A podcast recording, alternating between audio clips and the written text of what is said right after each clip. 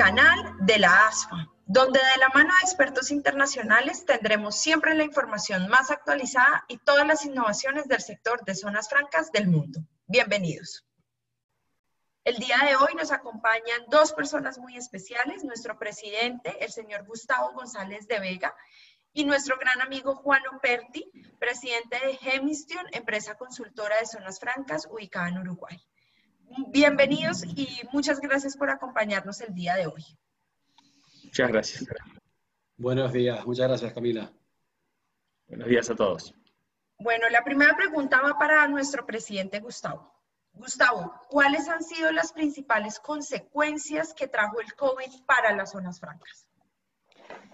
Bueno, pues Camila, como, tú sabes que me gusta decir, eh, yo hablaría más eh, más allá de cómo ha afectado el COVID a nuestras zonas francas, yo diría qué contribución han hecho nuestras zonas francas durante esta etapa tan complicada de pandemia y de, crisis económica. Y es que si algo han demostrado nuestras zonas francas eh, eh, en toda la región es el valor que han tenido para mantener activa la economía y para dar continuidad al comercio en un momento en el que se ha producido un colapso de la conectividad y de las cadenas globales de valor tal como las conocíamos hasta ahora. Y lo cierto es que esto no es casual. Nuestras zonas francas llevan años trabajando para mantenerse a la vanguardia de las nuevas tendencias, siendo motores de las economías de nuestras áreas de influencia, a través de, un constante, de una constante incorporación de medidas relacionadas con la innovación, con la adaptación a las nuevas realidades económicas, de tal forma que esa posición nos ha permitido amortiguar el impacto de esta crisis con mayor eficacia que otros espacios logísticos o industriales. Y, también un elemento fundamental, que es el haber ido incorporando eh, medidas eh, tendentes a la economía digital. Desde luego, aquellas de nuestras zonas francas que antes de esta crisis tenían incorporado un componente de digitalización en sus procesos y gestión, han sufrido un menor impacto. Pero yo quisiera ponerte ejemplos de lo que ha sucedido en nuestra región, en nuestra zona franca durante este periodo. Eh, por ejemplo, un elemento muy positivo, que ha sido eh, la facilidad de aplicar medidas de control de bioseguridad en nuestras zonas francas. Eh, precisamente las características de, de, nuestras zonas económicas especiales, en las cuales hay unos sistemas de control de entrada y salida de mercancías y personas, han facilitado esa, tipología de mm, controles de bioseguridad y que han permitido que la actividad económica dentro de las zonas francas, a través de esos controles, de esas medidas de seguridad sanitaria, hayan sido muy superior a la actividad económica que, estaba produciendo fuera de, nuestros espacios. Por ejemplo, también, y de esto nos hablará eh, nuestro amigo eh, y compañero Juan Operti, los cambios que se han producido de forma inmediata en el teletrabajo cómo nuestras zonas francas han tenido que adaptarse, incluso en la normativa, en facilitar esta nueva modalidad de teletrabajo que durante el confinamiento impedía que los trabajadores se trasladaran, muchos de ellos, a sus oficinas dentro de zonas francas. Por lo tanto, cómo facilitar que las empresas de servicios pudieran seguir beneficiándose de las ventajas que ofrece una zona franca cuando muchos de sus trabajadores se encontraban confinados y trabajando en sus casas. Y por otro lado, uno de los elementos que, más eh, me, llama, ha llamado la atención a mí personalmente es que las zonas francas se han convertido en focos de resiliencia empresarial, sobre todo en sectores eh, que tienen que ver con el ámbito sanitario o incluso que originariamente no lo tenían. Por ejemplo, casos de sectores textileros que se, convirtieron en maquilas de eh, mascarillas o tapabocas, de trajes de bioseguridad. Otro ejemplo de cómo eh, industrias eh, bioquímicas, en un caso concreto, que hacían cloro para piscinas, cómo reconvirtieron en tan solo tres semanas sus, sus procesos productivos para empezar a producir geles hidroalcohólicos, por ejemplo. O no digamos los casos de nuestras zonas francas que ya tenían incorporado dentro de, sus herramientas las impresoras 3D y que eso ha permitido que en momentos de ruptura del stock de elementos tan importantes para la vida, como es el caso de respiradores que se necesitaban en muchos de nuestros hospitales durante, durante la pandemia, fueron estas zonas francas a través de sus impresoras 3D quienes pudieron producir estos elementos esenciales para los hospitales. Por lo tanto, eh, estas zonas francas, como te digo, aquellas relacionadas con la seguridad farmacéutica e incluso las que no lo estaban, han sido unos colaboradores necesarios durante toda esta pandemia para el desarrollo económico, pero también para contribuir a la seguridad sanitaria. Claro. fabuloso, fabuloso, Gustavo. Muchas gracias por, pues, por todos estos ejemplos, porque además demuestra cómo las zonas francas, mientras el resto de la economía seguía cerrado, las zonas francas seguían trabajando. Y como bien lo mencionas en los temas de, teletrabajo, todas las normas que tocó cambiar para, que fuera posible hacer el teletrabajo, eh, pues se vienen cambios gigantes. Entonces ahí le quiero preguntar a Juan, ya de por sí veníamos con desafíos de la, pues, eh, pues, eh, desafíos gigantes con todo el tema digital al inicio, pues, de esta década y ahora con el COVID-19, ¿cómo va a cambiar el trabajo? ¿Cómo ves tú el futuro del trabajo? ¿Cuáles son los desafíos frente al trabajo? Eh, muchas gracias, Camila. Muchas gracias a todos los oyentes de este podcast de ADFA. Sin lugar a duda, eh, frente a la nueva década 2020 nos encontrábamos al final de 2019 analizando todos los inventos que se habían generado, todo el desarrollo durante la década del 2010 al 2019. Y el 80% de los desafíos, de los desarrollos se habían dado en los últimos tres años. Entonces, ¿qué nos esperaba este 2020? Sin duda, muchísimas disrupciones, el blockchain, el data science, el big data, la automatización, los temores del futuro del trabajo. Y creo que algo, digamos, que nos esperaba también era esta revolución 4.0, pasar del Intel Inside al Blockchain Inside, eh, los equipos ganadores formados por máquinas y personas, y justamente la capacidad de, como diría John Kennedy, de que si los hombres tenemos suficiente talento como para inventar nuevas máquinas que dañen puestos de trabajo, siempre hemos tenido la capacidad de hacer que las personas que han perdido su empleo vuelvan a trabajar.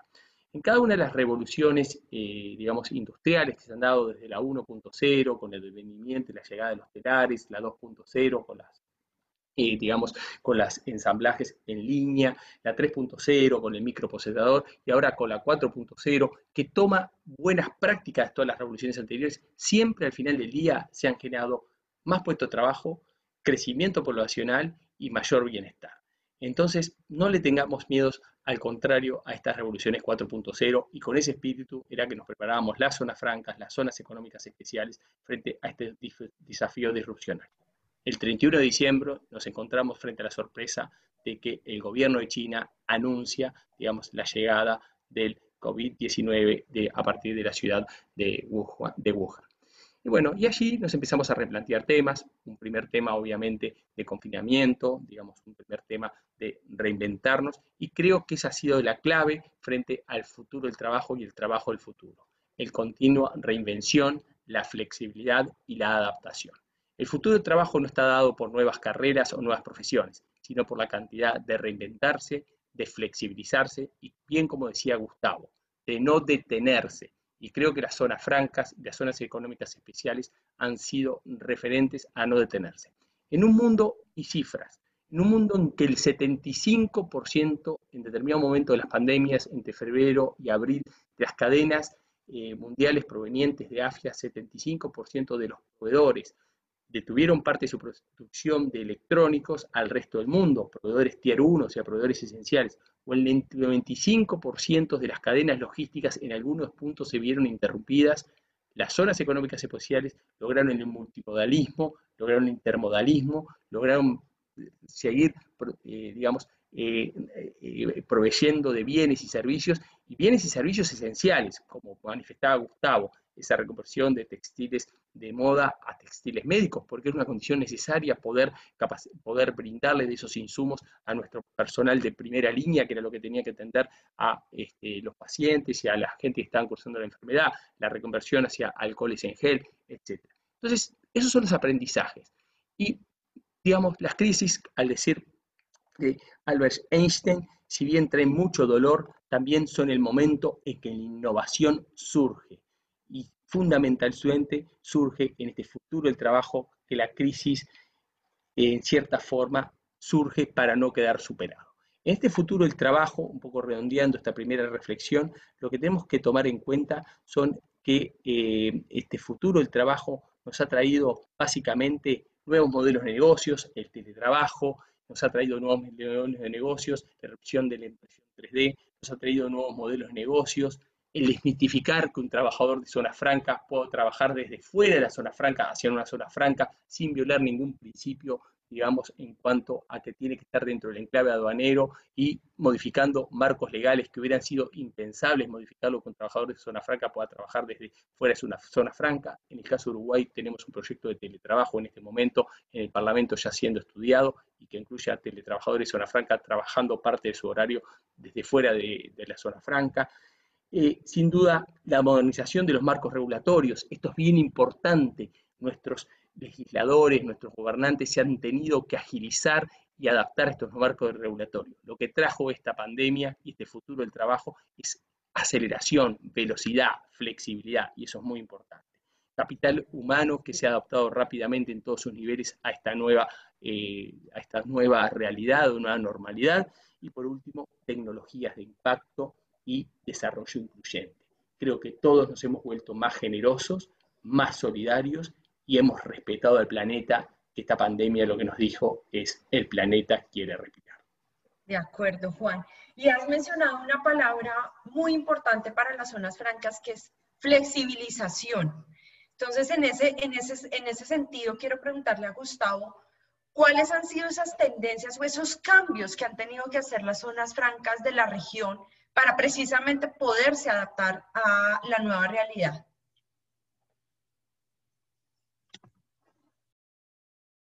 Muy bien, pues Camila, eh, fíjate, a ver, eh, si algo estamos viviendo, ya, ya, ya es presente y en el futuro inmediato, es que, estamos asistiendo a un cambio absolutamente de paradigma, un cambio en el contexto geopolítico, incluso podemos hablar ya de un nuevo orden económico, al que obviamente tenemos que adaptarnos a nuestra zona franca. Fíjate que hasta ahora estábamos eh, muy acostumbrados a elementos tales como la globalización, era una realidad durante los últimos años, y ahora empezamos a hablar de slowlization. Realmente se está ralentizando esa globalización para una tendencia que va más en la línea de la relocalización de empresas, el reshoring, tendente además a sí mismo a la regionalización. Por lo tanto, muchas de las tendencias a las que veníamos estando acostumbrados los últimos años han cambiado radicalmente hasta el punto de que se están revirtiendo.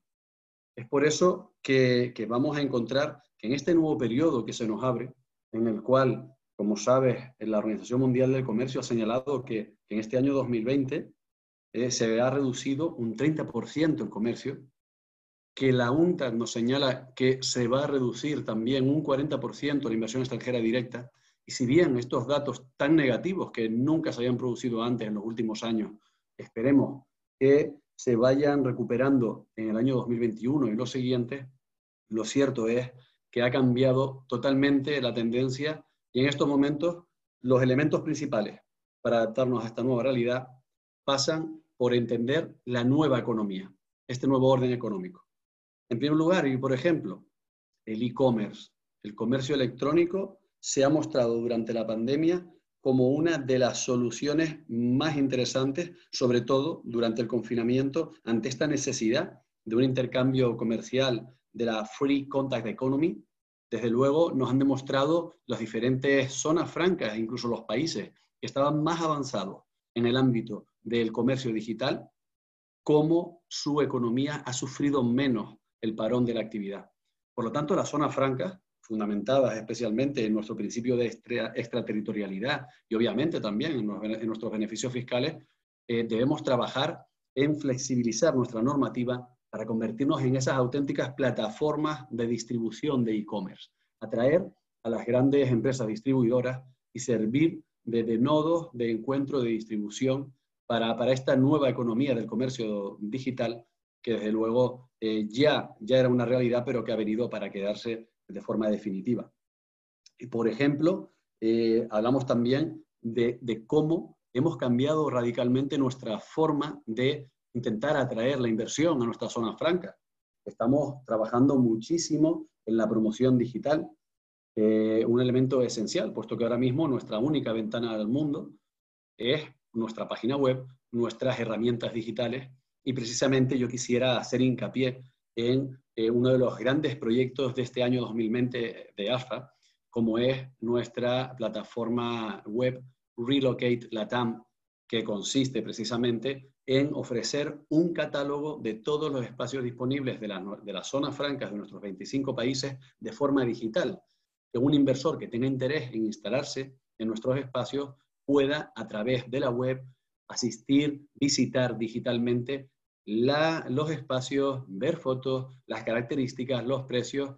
Vemos que desde luego ha sido un magnífico avance y aprovecho además para felicitaros a, ti Camila como directora, a Alejandra, a Cristina, al resto del equipo y, a todos nuestros afiliados, porque es una magnífica, una magnífica fórmula y un ejemplo de cómo la promoción digital se, se, se, pone en evidencia en estos momentos de, de, crisis y además, como decía, es una tendencia que también viene para quedarse. Otro elemento fundamental es la concepción de nuestras zonas francas seguras. Siempre hemos defendido la seguridad de nuestras zonas francas, pero posiblemente muchas veces desde el punto de vista estricto de la seguridad de las mercancías, del control de entrada y salida de personas, la seguridad desde el punto de vista aduanero y financiero, pero ahora más que nunca tenemos que hablar también de free zones, también free de COVID-19 son espacios en los que tenemos una garantía absoluta en cuanto a la seguridad desde el punto de vista de bioseguridad. Y por último, mm, otro de, los, de las grandes tendencias que se han producido, como decía al inicio, tiene que ver con la sustitución de las grandes cadenas globales de valor por cadenas regionales de valor. Esta tendencia que viene de la mano de la dificultad de mantener, de dar continuidad a las grandes cadenas, a la logística durante esta pandemia, ha evidenciado que la deslocalización de las grandes multinacionales, de muchas empresas con filiales en lugares tan distantes, han preferido que para esta nueva etapa tal vez conviene relocalizarse y regionalizar de forma más cercana eh, toda su cadena. De tal forma que a partir de ahora lo importante es estar cerca del proveedor, cerca del cliente, cerca del suministro y posiblemente la variable a la hora de, encontrar espacios, de instalarse en un, determinado espacio para las empresas, no sea tanto los costos, sino más bien se pondrán en valor eh, las garantías de stock, de logística, de servicios. Por lo tanto, tenemos que valorar muy seriamente que en estos momentos la garantía del acceso a los suministros y a la logística posiblemente sea uno de nuestros mayores valores. Y por eso también seguir trabajando, como lo hemos hecho hasta ahora, en que las zonas francas sean siempre el punto de encuentro de las cadenas de valores regionales entre empresas multinacionales que se instalan dentro de la zona franca y el tejido empresarial local del territorio en el que estamos, eh, en el que están nuestros espacios, para que siempre se produzca esa relación local internacional a través de la zona franca. Muchísimas gracias, Gustavo. Eh, y bien, como lo mencionas, ya vamos a pasar de unas cadenas globales de valor a unas cadenas regionales de valor y de allí surge la idea de Relocate Latam dentro de la asociación. Eh, pero por supuesto, esto es posible, todo el, todo el tema del reshoring, relocation que estabas mencionando, si las zonas francas se adaptan y desarrollan nuevas capacidades. Entonces, en ese sentido, le quiero preguntar a Juan, Juan, ¿Cuáles son esas nuevas capacidades que deben tener las zonas francas de nuestra región para que realmente podamos captar el reshoring, re nearshoring, relocation en estas cadenas globales de valor? Muchas gracias, Camila. Eh, sin lugar a dudas, eh, tenemos un transiberiano de inversiones arribando a distintos países del mundo, pero a América Latina se le presenta una oportunidad única en este reshoring y relocation de inversiones que se va a dar en los próximos meses y próximos años. Esto no lo digo yo, lo dicen estudios de, digamos, de Europa, Estados Unidos, distintas publicaciones que hemos visto en estos últimos días, en estos últimos meses, en distintos webinars que hemos compartido con colegas de los Estados Unidos, de Europa, etcétera, eh, muy bien organizados por la Asociación de Zona Franca de las Américas, de hecho en el Summit virtual que tuvimos oportunidad de compartir sobre eh, mediados de año. Lo cierto es que también esto implica un desafío para las zonas más francas, de pasar de business as usual as business as usual, as usual como newspaper, todos los días al abrir, eh, digamos, nuestra zona franca, vamos a tener como estar leyendo un diario, un diario, un newspaper, en el cual nos vamos a estar, encontrar, estar encontrando con una nueva novedad, y una nueva novedad cada día más disruptiva. ¿Qué significa esto? Significa que vamos a tener que estar continuamente adaptando nuestras zonas francas esa adaptación que tuvieron realizar las zonas francas de textiles de moda a textiles médicos, bueno, eso llegó para quedarse. Entonces, capacidad de adaptación, flexibilidad y velocidad. Primer tema para zonas francas. Segundo tema, zonas francas que deben generar para captar, ser un nodo elegible para la inversión extranjera en el reshoring y el relocation, es la capacidad de ser zonas francas eh, focalizadas, perdón, scope. Luego, zonas francas inteligentes, smart.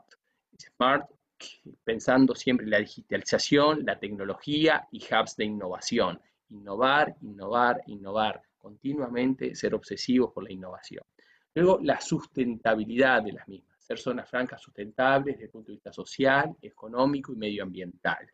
El cuarto elemento, zonas francas, acá secure. Pero acá tal vez, como comparto con Gustavo, la variable necesaria de Secure en cuanto a estándares de la OCDE, estándares de la OMC, estándares de la Organización Mundial de Aduanas, estándares de la UPU, ahora, la Unión Postal Universal, para ser el nodo elegible para el comercio electrónico transfronterizo, las zonas francas, y garantizar la Unión Universal, que los grandes marketplaces encuentren su nodo de distribución regional en esta nueva concepción de las cadenas regionales de valor para la distribución ágil y segura a través de los correos de los productos de e-commerce y en esta forma lleguen en 5 a 6 días al, eh, digamos, el cliente final desde las zonas francas a través del comercio electrónico transfronterizo. El quinto elemento es la escalabilidad, brindarle opciones a la empresa extranjera, sea su plataforma de negocios, logística, servicios o manufactura, posibilidades de crecer o de crecer de acuerdo a las condiciones del mercado. Pero fundamentalmente crecer, ojalá. Y por último, SAFE, SAFE of Virus, la bioseguridad. Y para eso las zonas francas creo que son el nodo elegible de inversión extranjera directa. Ya la inversión extranjera directa no va a llegar a un lugar stand alone, va a llegar a un entorno donde haya otras empresas integradas en una cadena global de valor, donde encuentre la logística, los servicios, la manufactura y un desarrollador que integre las facilities, que integre las utilities, que integre las tecnologías y que integre los protocolos de seguridad necesarios que tanto se, se necesitan hoy en día. Y de hecho fue demostrado que las zonas francas nos dejaron de funcionar un solo momento. Por eso ese reshoring relocation va a encontrar estos sites, estos sites 6.0, como se decimos generalmente, en esta nueva generación de zonas francas, que son Scope, Smart, Sustainable, Secure, Scalable y Safe. Y esperamos a los inversores en este shoring relocation en las zonas francas relanzadas de América Latina. Juan, muchísimas gracias por ese gran resumen de, de, todo lo que tienen que hacer las zonas francas pues para, para poder captar el reshoring y relocation. Realmente ha sido una, una conversación corta pero sustanciosa.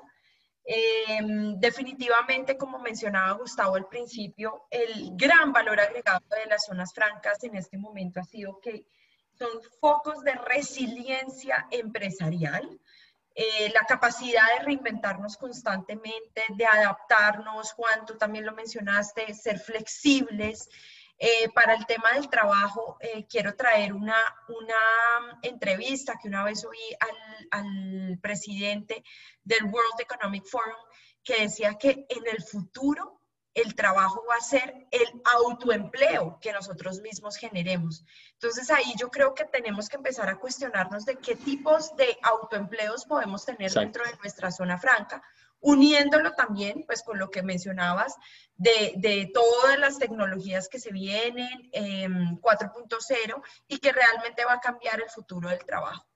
Eh, Gustavo nos mencionó las nuevas tendencias, el e-commerce, toda la promoción digital que tenemos que hacer, eh, las free zones, free of virus, que tú también lo mencionaste, Juan, pues que, que, al ser resilientes eh, tu, tuvimos la capacidad de que realmente ir, incorporar los protocolos de bioseguridad en tiempo récord.